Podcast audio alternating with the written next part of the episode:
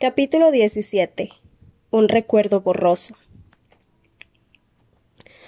Una tarde, poco después de Año Nuevo, Harry, Ron y Ginny se pusieron en fila junto a la chimenea de la cocina para regresar a Hogwarts.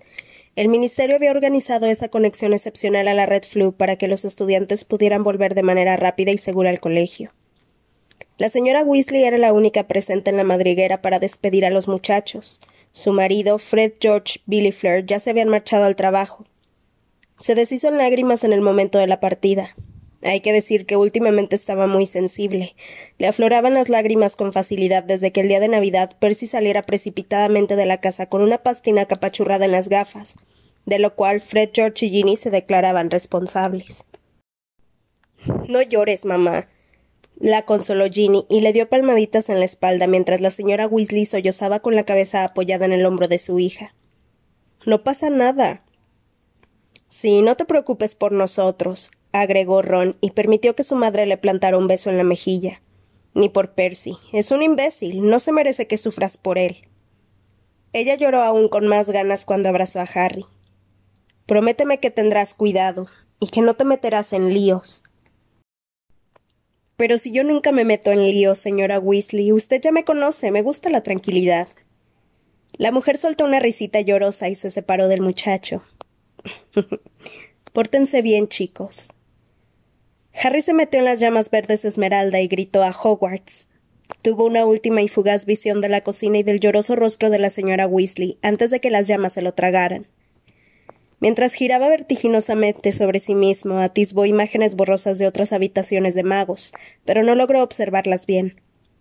Luego empezó a reducir la velocidad y finalmente se detuvo en seco en la chimenea del despacho de la profesora McGonagall, esta apenas levantó la vista de su trabajo cuando él salió arrastrándose de la chimenea.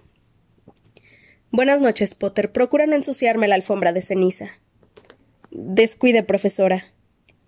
Harry se ajustó las gafas y se alisó el cabello mientras Ron aparecía girando como un trompo en la chimenea. Después, después llegó Ginny y los tres salieron del despacho de la profesora rumbo a la torre de Gryffindor. Mientras recorrían los pasillos, Harry miraba por las ventanas. El sol ya se estaba poniendo detrás de los jardines recubiertos de una capa de nieve aún más gruesa que la del jardín de la madriguera. A lo lejos vio a, Hagrid dando de comer a Buckbeak delante de su cabaña. Baratija, dijo Ron cuando llegaron al cuadro de la señora gorda, que estaba más pálida de lo habitual, e hizo una mueca de dolor al oír la fuerte voz del muchacho. No, contestó. ¿Cómo que no?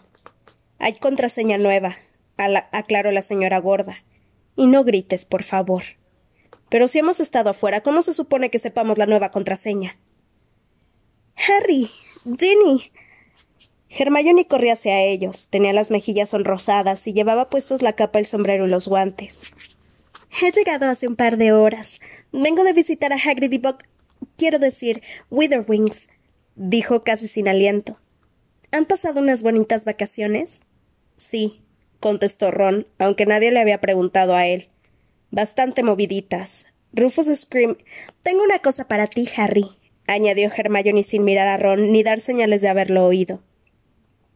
Ah, espera la contraseña. Abstinencia. Correcto, dijo la señora gorda con un hilo de voz, y el retrato se apartó y reveló el hueco. ¿Qué le pasa? preguntó Harry.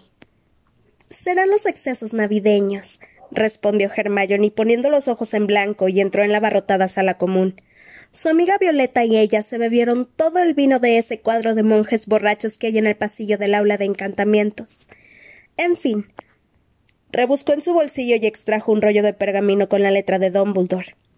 Perfecto. exclamó Harry y se apresuró a desenrollarlo. Ponía que su próxima clase con el director del colegio sería la noche siguiente. Tengo muchas cosas que contarle, y a ustedes también. Vamos a sentarnos.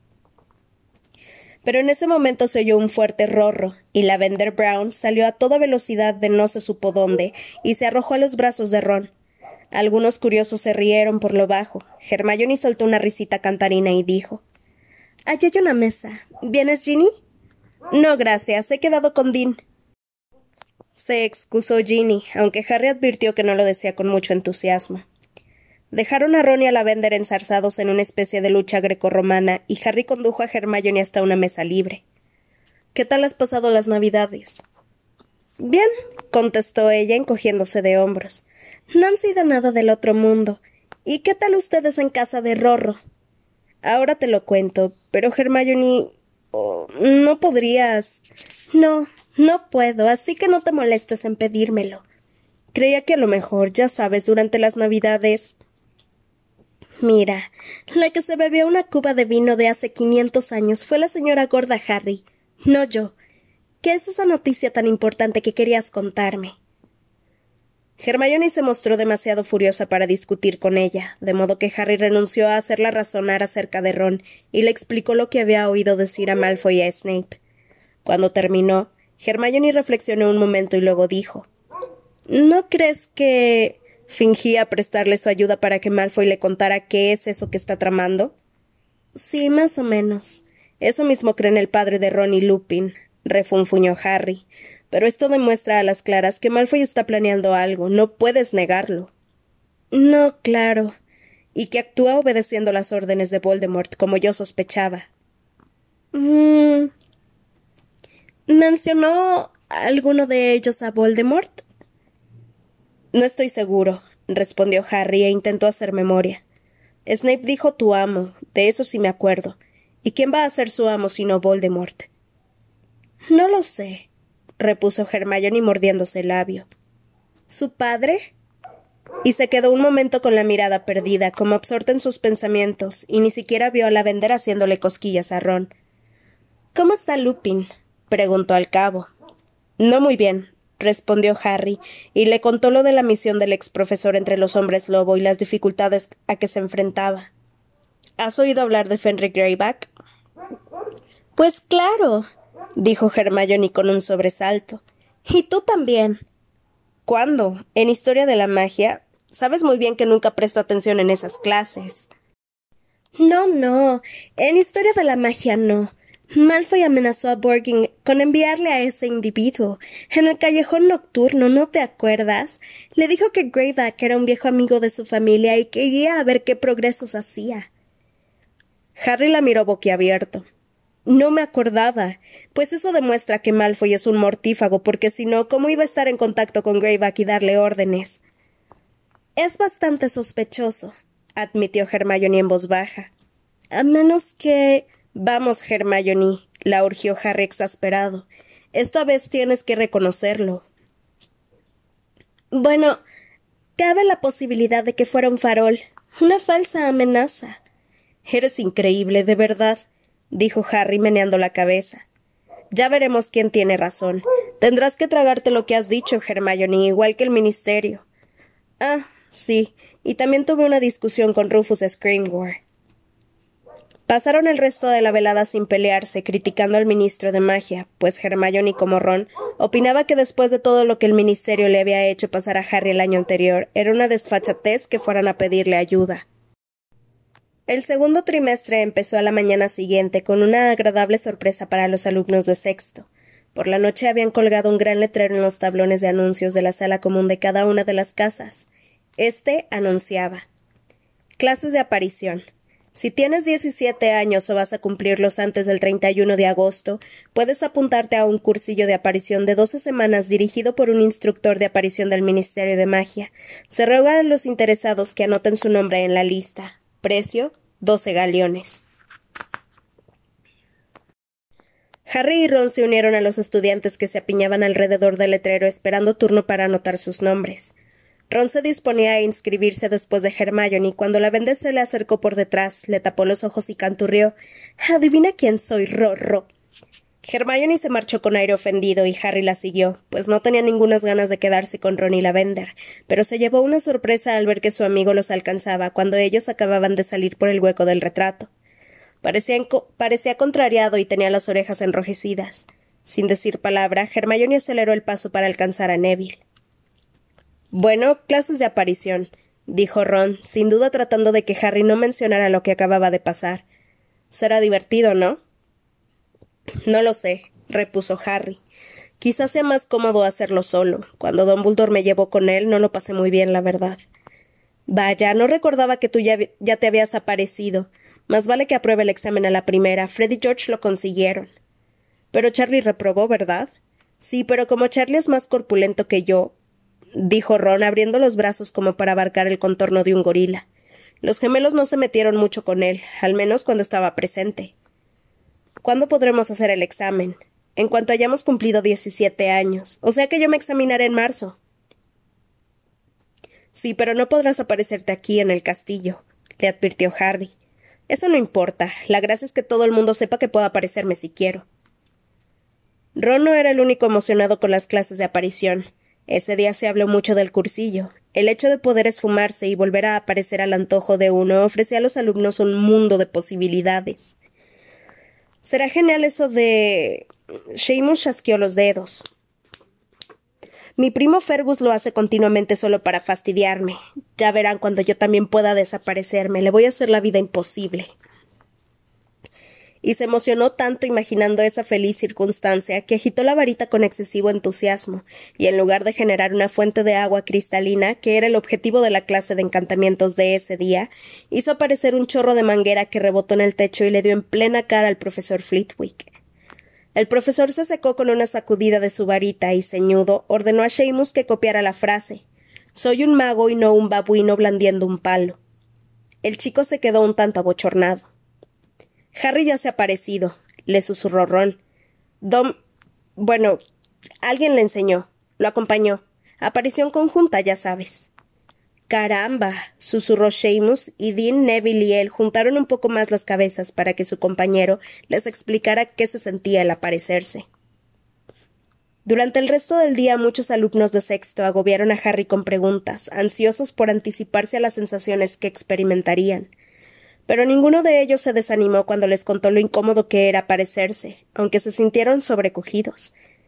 Eran casi las ocho de la tarde, y Harry todavía estaba contestando a las preguntas de sus compañeros con pelos y señales. Al final, para no llegar tarde a su clase particular, se vio obligado a alegar que tenía que devolver sin falta un libro en la biblioteca. En el despacho de Dumbledore las lámparas estaban encendidas, los retratos de sus predecesores roncaban suavemente en sus marcos, y el pensadero volvía a estar preparado encima de la mesa. El director tenía las manos posadas a ambos lados de la vasija. La derecha se veía más negra y chamuscada que antes. No parecía que se le estuviera curando, y Harry se preguntó por enésima vez cómo se habría hecho el anciano profesor una lesión tan extraña. Pero no hizo ningún comentario. Dumbledore le había dicho que ya lo sabría en su momento, y ahora había otro asunto del que Harry quería hablar. Pero antes de que pudiera decir nada acerca de Snape y Malfoy, Dumbledore dijo Tengo entendido que estas navidades conociste al ministro de magia. Sí, no está muy contento conmigo. No, suspiró Dumbledore. Tampoco está contento conmigo. Debemos procurar no hundirnos bajo el peso de nuestras tribulaciones, Harry, y seguir luchando. Harry forzó una sonrisa. Pretendía que le dijera a la comunidad mágica que el Ministerio está realizando una labor maravillosa. Fue idea de Fudge, ¿sabes? comentó Dumbledore sonriendo también. Cuando en sus últimos días como ministro intentaba por todos los medios aferrarse a su cargo, quiso hablar contigo con la esperanza de que le ofrecieras apoyo. Después de todo lo que hizo el año pasado, repuso Harry, después de lo de la profesora Umbridge, le dije a Cornelius que lo descartara, pero la idea persistió a pesar de que él abandonó el ministerio. Pocas horas después del nombramiento de Screamgore me reuní con él y me pidió que le organizara una entrevista contigo. Así que discutieron por eso, saltó Harry. Salió en el profeta. Es inevitable que alguna que otra vez el profeta diga la verdad, aunque sea sin querer. Sí, ese fue el motivo de nuestra discusión. Pues bien, resulta que al final Rufus halló la manera de abordarte. Me acusó de ser fiel a Dumbledore cueste lo que cueste. ¡Qué insolencia! Le contesté que sí, que lo era. Dumbledore iba a decir algo, pero cerró la boca. Detrás de Harry, Fox el Fénix emitió un débil y melodioso quejido.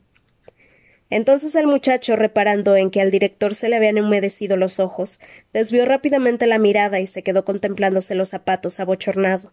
Sin embargo, cuando Dumbledore habló, no lo hizo con voz quebrada. Me conmueves, Harry. Scrimgore quería saber a dónde va usted cuando no está en Hogwarts, continuó Harry sin apartar la vista de los zapatos. Sí, me consta que le encantaría saberlo, repuso Dumbledore con un dejo jovial, y Harry consideró oportuno levantar la mirada. Incluso ha intentado espiarme. Tiene gracia. Ordenó a Dawlish que me siguiera. Eso no estuvo nada bien. Me vio obligado a embrujar a ese aurora en una ocasión y lamentándolo mucho tuve que hacerlo otra vez. Entonces. ¿Todavía no saben a dónde va? preguntó Harry con la esperanza de que le revelara esa intrigante cuestión. Pero Dumbledore se limitó a sonreír mirándolo por encima de sus gafas de media luna. No, no lo saben, y de momento tampoco es oportuno que lo sepas tú. Y ahora te sugiero que nos demos prisa a menos que haya algo más. Sí, señor. Quería comentarle algo acerca de Malfoy y Snape. El profesor Snape Harry. Sí, señor. Los oí hablar durante la fiesta del profesor Slughorn. Bueno, la verdad es que lo seguí. Dumbledore escuchó el relato de Harry con gesto imperturbable. Cuando terminó, el director guardó silencio unos instantes y luego dijo Gracias por contármelo, pero te sugiero que no te preocupes. No creo que sea nada relevante. ¿Que no es nada relevante? repitió Harry incrédulo. Profesor, ¿entendió bien lo que le dije? Sí, Harry, estoy dotado de una extraordinaria capacidad mental y he entendido todo lo que me has contado, le cortó Dumbledore con cierta dureza. Creo que hasta podrías considerar la posibilidad de que haya comprendido más cosas que tú. Agradezco que me lo hayas confiado, pero te aseguro que no me produce inquietud alguna. Harry, contrariado, guardó silencio y miró a los ojos a Dumbledore. ¿Qué estaba pasando? ¿Acaso el director había encomendado a Snape averiguar las actividades de Malfoy, en cuyo caso ya sabía todo cuanto él acababa de contarle? ¿O sí estaba preocupado por todo eso, pero fingía no estarlo? Entonces, señor, dijo Harry, procurando sonar sereno y respetuoso. ¿Sigue usted confiando? Ya fui lo bastante tolerante en otra ocasión al contestar a esa pregunta, repuso Dumbledore con un tono nada tolerante. Mi respuesta no ha cambiado. Eso parece, dijo una insidiosa vocecilla. Al parecer, Phineas Nigelus no fingía dormir. Dumbledore no le hizo caso. Y ahora, Harry, debo insistir en que nos demos prisa. Tengo cosas más importantes que hablar contigo esta noche. Harry se quedó quieto intentando dominar la rabia que sentía. ¿Qué pasaría si se negaba a cambiar de tema o si insistía en discutir acerca de las acusaciones que tenía contra Malfoy? Dumbledore meneó la cabeza como si le hubiera leído el pensamiento. Ay, Harry, esto pasa a menudo incluso entre los mejores amigos. Cada uno está convencido de que lo que dice es mucho más importante que cualquier cosa que los demás puedan aportar. Yo no opino que lo que usted tiene que decirme no sea importante, señor, puntualizó Harry con rigidez. Pues bien, estás en lo cierto porque lo es, repuso Dumbledore con vehemencia. Hay dos recuerdos más que quiero enseñarte esta noche. Ambos los obtuve con enormes dificultades, y creo que el segundo es el más trascendental que he logrado recoger. Harry no hizo ningún comentario. Seguía enfadado por cómo habían sido recibidas sus confidencias, pero no ganaría nada cerrándose por completo. Bueno, dijo Dumbledore con voz enérgica. Esta noche retomaremos la historia de Tom Riddle, a quien en la pasada clase dejamos a punto de iniciar su educación en Hogwarts. Recordarás cómo se emocionó cuando se enteró de que era mago y rechazó mi compañía para ir al callejón de Agón y que yo, por mi parte, le advertí que no podría seguir robando cuando estuviera en el colegio. Pues bien, se inició el curso y con él llegó Tom Riddle, un muchacho tranquilo, ataviado, con una túnica de segunda mano, que aguardó su turno con los otros alumnos de primer año en la ceremonia de selección. El sombrero seleccionador lo envió a Slytherin en cuanto le rozó la cabeza. Continuó Dumbledore, señalando con un floreo de la mano el estante de la pared donde reposaba, inmóvil, el viejo sombrero seleccionador. Ignoro cuánto tardó Riddle en enterarse de que el famoso fundador de su casa podía hablar con las serpientes. Quizá lo averiguó esa misma noche. Estoy seguro de que esa revelación lo emocionó aún más e incrementó su autosuficiencia. Con todo, si asustaba o impresionaba a sus compañeros de casa con exhibiciones de lengua parcel en la sala común, el profesorado nunca tuvo noticia de ello. No daba ninguna señal de arrogancia ni agresividad. Era un huérfano con talento inusual y muy apuesto, y como es lógico, atrajo la atención y las simpatías del profesorado casi desde su llegada. Parecía educado, apacible y ávido de conocimientos, de modo que causó una impresión favorable en la mayoría de los profesores. ¿Usted no les explicó, señor, cómo se había comportado el día que lo conoció en el orfanato? preguntó Harry. No, no lo hice. Pese a que él no había dado muestras del menor arrepentimiento, cabía la posibilidad de que lamentara cómo había actuado hasta entonces y que hubiera decidido enmendarse. Por ese motivo decidí darle una oportunidad. Dumbledore hizo una pausa y miró inquisitivamente a Harry, que había despegado los labios para decir algo. Una vez más el director exhibía su tendencia a confiar en los demás a pesar de existir pruebas aplastantes de que no lo merecían. Pero entonces Harry recordó algo. En realidad, usted no confiaba en él, ¿verdad? Él me dijo. El Riddle que salió de aquel diario me dijo. A Dumbledore nunca le gusté tanto como a los otros profesores. Digamos que no di por hecho que fuera digno de confianza, aclaró Dumbledore. Como ya te he explicado, decidí vigilarlo bien y eso fue lo que hice. No puedo afirmar que extrajera mucha información de mis observaciones, al menos al principio, porque Riddle era muy cauteloso conmigo, digamos. Sin duda tenía la impresión de que con la emoción del descubrimiento de su verdadera identidad me había contado demasiadas cosas. Procuró no volver a revelarme nada, pero no podía retirar los comentarios que ya se le habían escapado con la agitación del primer momento, ni la historia que me había explicado la señora Cole. Sin embargo, tuvo la sensatez de no intentar cautivarme como cautivó a, cautivó a tantos de mis colegas. A medida que pasaba de curso, iba reuniendo a su alrededor a un grupo de fieles amigos. Los llamo así a falta de una palabra más adecuada, aunque como ya te he explicado, es indudable que Riddle no sentía afecto por ninguno de ellos. Sus compinches y él ejercían una misteriosa fascinación sobre los demás habitantes del castillo. Eran un grupo variopinto, una mezcla de personajes débiles que buscaban protección, personajes ambiciosos que deseaban compartir la gloria de otros y matones que gravitaban en torno a un líder capaz de mostrarles formas más refinadas de crueldad. Dicho de otro modo, eran los precursores de los mortífagos, y de hecho, algunos de ellos se convirtieron en los primeros mortífagos cuando salieron, de Hogwarts. Estrictamente controlados por Riddle, nunca los sorprendieron obrando mal, aunque los siete años que pasaron en Hogwarts estuvieron marcados por diversos incidentes desagradables, a los que nunca se los pudo vincular de manera fehaciente. El más grave de esos incidentes fue, por supuesto, la apertura de la Cámara de los Secretos, que causó la muerte de una alumna. Como ya sabes, Hagrid fue injustamente acusado de ese crimen. No he encontrado muchos recuerdos de la estancia de Riddle en Hogwarts, continuó Dumbledore mientras colocaba su marchita mano sobre el pensadero. Muy pocos de quienes lo conocieron entonces están dispuestos a hablar de él porque le temen demasiado. Lo que sé lo averigüé cuando él ya había abandonado Hogwarts, después de concienzudos esfuerzos para localizar a algunas personas a las que creí que podría sacar información, registrar antiguos archivos e interrogar a testigos tanto muggles como magos. Los pocos que accedieron a hablar me contaron que Riddle estaba obsesionado por sus orígenes. Eso es comprensible, desde luego, puesto que se había criado en un orfanato y, como es lógico, quería saber cómo había ido a parar allí. Al parecer, buscó en vano el rastro de Tom Riddle Sr. en las placas de la sala de trofeos, en las listas de prefectos de los archivos del colegio e incluso en los libros de historia de la comunidad mágica. Finalmente se vio obligado a aceptar que su padre nunca había pisado Hogwarts.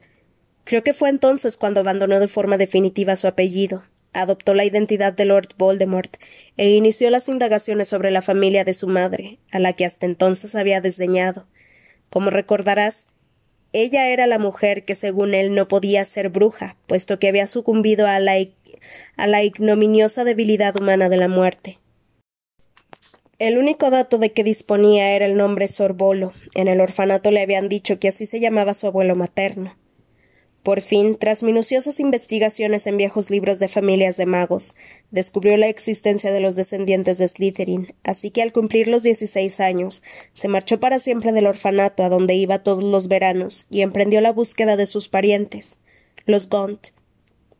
Dumbledore se levantó y Harry vio que volvía a sostener una botellita de cristal llena de recuerdos nacarados que formaban remolinos. Me considero muy afortunado por haber recogido esto, dijo, mientras vertía la reluciente sustancia en el pensadero. Lo comprenderás cuando lo hayamos experimentado. ¿Estás preparado, Harry? Harry se acercó a la vasija de piedra y se inclinó obedientemente hasta que su cara atravesó la superficie que formaban los recuerdos. Volvió a sentir que se precipitaba en el vacío, una sensación que empezaba a resultarle familiar, y poco después aterrizó sobre un sucio suelo de piedra en medio de una obscuridad casi total.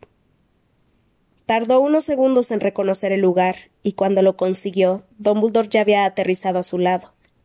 Harry nunca había visto nada tan sucio como la casa de los Gaunt.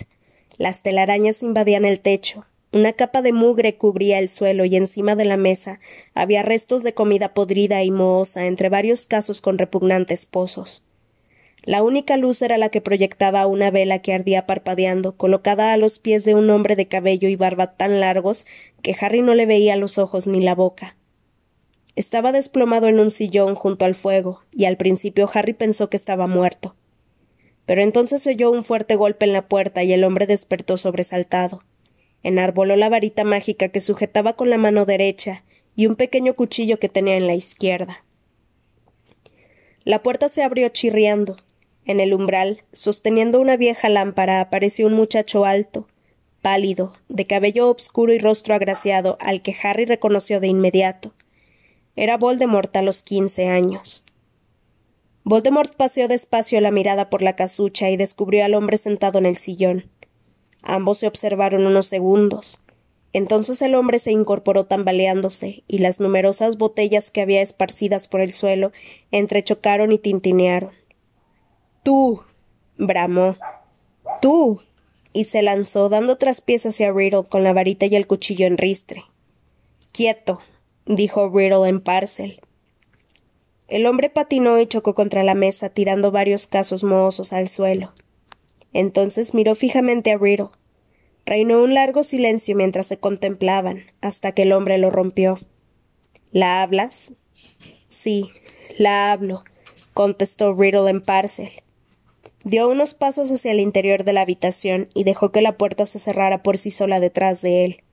Harry no pudo evitar sentir una mezcla de admiración y envidia por la absoluta falta de miedo de Voldemort, cuyo rostro solo expresaba asco y quizá una ligera decepción. ¿Dónde está Sorbolo? preguntó. Está muerto, contestó el otro. Murió hace años, ¿no lo sabías? Entonces, ¿quién eres tú? Yo soy Morfin. Morfin. ¿El hijo de Sorbolo? Pues claro, Morfin se apartó el pelo de la sucia cara para ver mejor a Riddle, y Harry vio en su mano derecha el anillo con la piedra negra de Sorbolo. Creí que eras ese muggle, susurró Morfin. Eres igual que ese muggle. ¿Qué muggle? preguntó Riddle con brusquedad. Ese muggle que le gustaba a mi hermana, ese muggle que vive en la gran casa de más allá, repuso Morfin y escupió en el suelo entre ambos.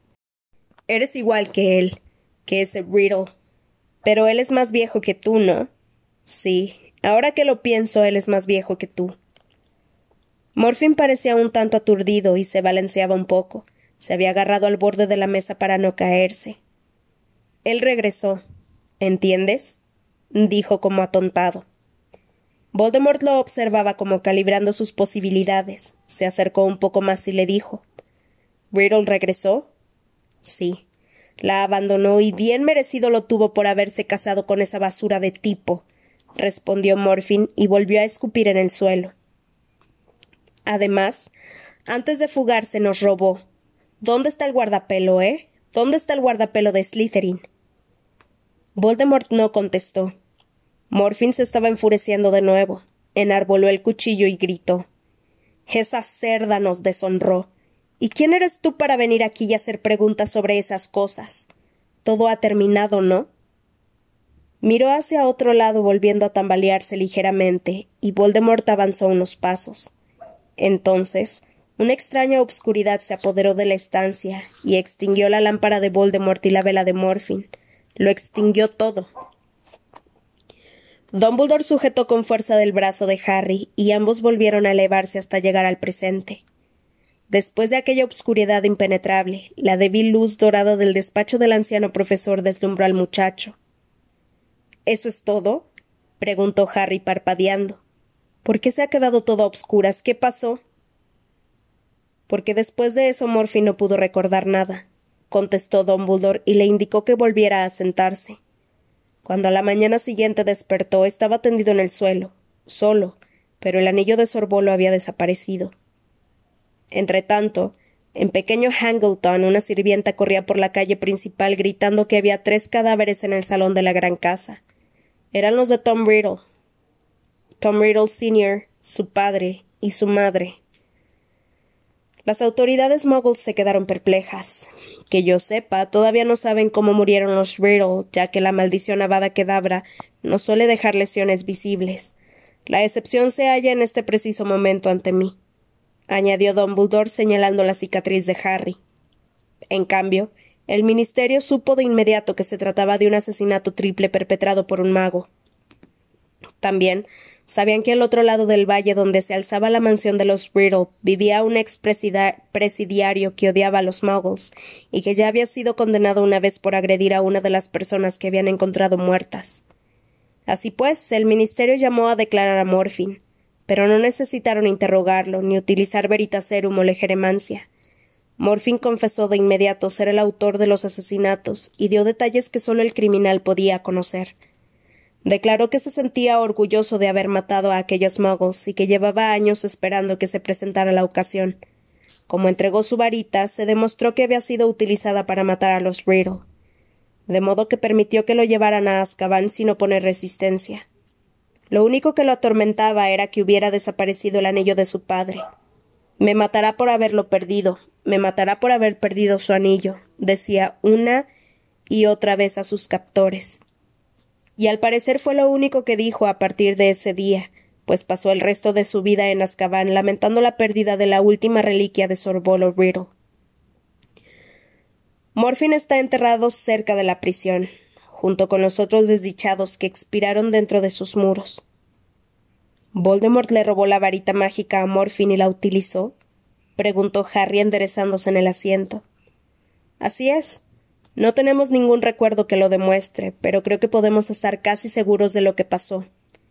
Voldemort le hizo un encantamiento aturdidor a, a su tío, le quitó la varita y cruzó el valle hasta la gran casa del más allá, donde asesinó al muggle que había abandonado a Mérope, y por si acaso, mató también a sus abuelos muggles, de modo que destruyó por completo el indigno linaje de los Brittle, y se vengó del padre que nunca lo quiso.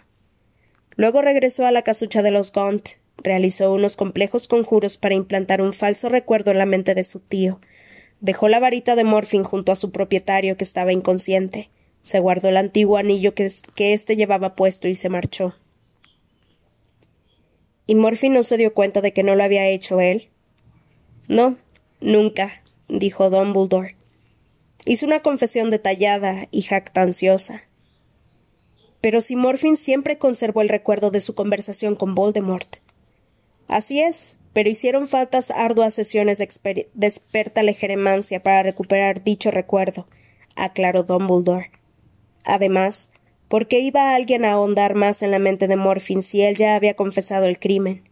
Sin embargo, conseguí realizarle una visita en sus últimas semanas de vida cuando yo trataba de descubrir todo lo posible acerca del pasado de Voldemort. Me costó mucho extraer ese recuerdo, y al ver su contenido intenté que liberaran a Morfin de Azkaban, pero antes de que el ministerio tomara una decisión, murió. ¿Cómo es posible que el ministerio no se diera cuenta de que Voldemort le había hecho todo eso a Morfin? preguntó Harry con un matiz de reproche. Entonces, él era menor de edad, ¿no? Creía que el ministerio podía detectar la magia realizada por menores de edad. Tienes parte de razón. El ministerio es capaz de detectar la magia, pero no a su autor. Recuerda que te acusaron de realizar un encantamiento levitatorio que en realidad había realizado Dobby. gruñó Harry. Esa injusticia todavía le dolía. Entonces, si eres menor de edad y haces magia en la casa de un mago o una bruja adultos, ¿el ministerio no sabe que has sido tú? No pueden saber quién ha realizado la magia, confirmó Dumbledore y sonrió al ver la indignación de Harry. Confían en que los padres magos hagan cumplir las leyes a sus hijos mientras vivan bajo su techo. Vaya tontería, dijo Harry con desdén. Mire lo que pasó en este caso. Mire lo que le pasó a Morfin. Estoy de acuerdo contigo, convino Dumbledore. Fuera lo que fuese Morfin, no merecía morir como murió, acusado de unos asesinatos que no cometió. Pero se está haciendo tarde, y antes de que nos separemos quiero que veas el segundo recuerdo. Dumbledore se sacó otra ampolla de cristal de un bolsillo interior y Harry se cayó de inmediato porque recordó que había anunciado que ese era el recuerdo más importante de cuantos había recogido. Harry se dio cuenta de que al director le costaba vaciar el contenido en el pensadero como si se hubiera espesado ligeramente. ¿Acaso los recuerdos caducaban? Esto no nos llevará mucho tiempo, dijo Dumbledore cuando finalmente consiguió vaciar la ampolla. Volveremos enseguida. Acércate al pensadero, Harry. El muchacho volvió a atravesar la superficie plateada y esta vez aterrizó delante de un hombre al que reconoció de inmediato. Horace Lockhorn, pero mucho más joven. Harry estaba tan acostumbrado a la calva del profesor que le desconcertó un poco verlo con una mata de tupido y brillante cabello de color pajizo. Parecía que le hubieran puesto un tejado de paja en la cabeza, pero en la coronilla ya tenía una reluciente calva del tamaño de un galeón. Por lo demás, el bigote, menos poblado que el que Harry veía en el presente, era rubio rojizo. Slughorn no estaba tan gordo en sus años mozos, aunque los botones dorados del chaleco con ricos bordados soportaban cierta tensión, estaba repantigado en un cómodo sillón de orejas y apoyaba las los pequeños pies en un puff de terciopelo. En una mano tenía una copita de vino y con la otra rebuscaba en una caja de piña confitada. Harry echó un vistazo mientras Dumbledore aparecía a su lado y comprendió que se encontraban en el despacho de Slughorn. Había media docena de adolescentes sentados alrededor del profesor en asientos más duros o más, más bajos que el suyo. Harry reconoció al instante a Riddle.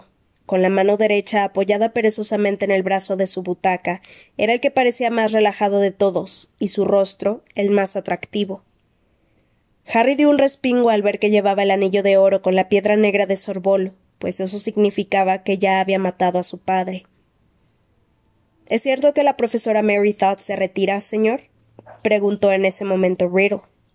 Ay, Tom, aunque lo supiera no podría decírtelo contestó Slughorn, haciendo un gesto reprobatorio con el dedo índice cubierto de almíbar, aunque estropeó ligeramente el efecto al guiñarle un ojo al muchacho.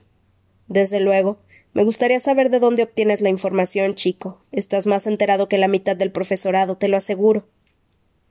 Riddle sonrió y los demás rieron y le lanzaron miradas de admiración.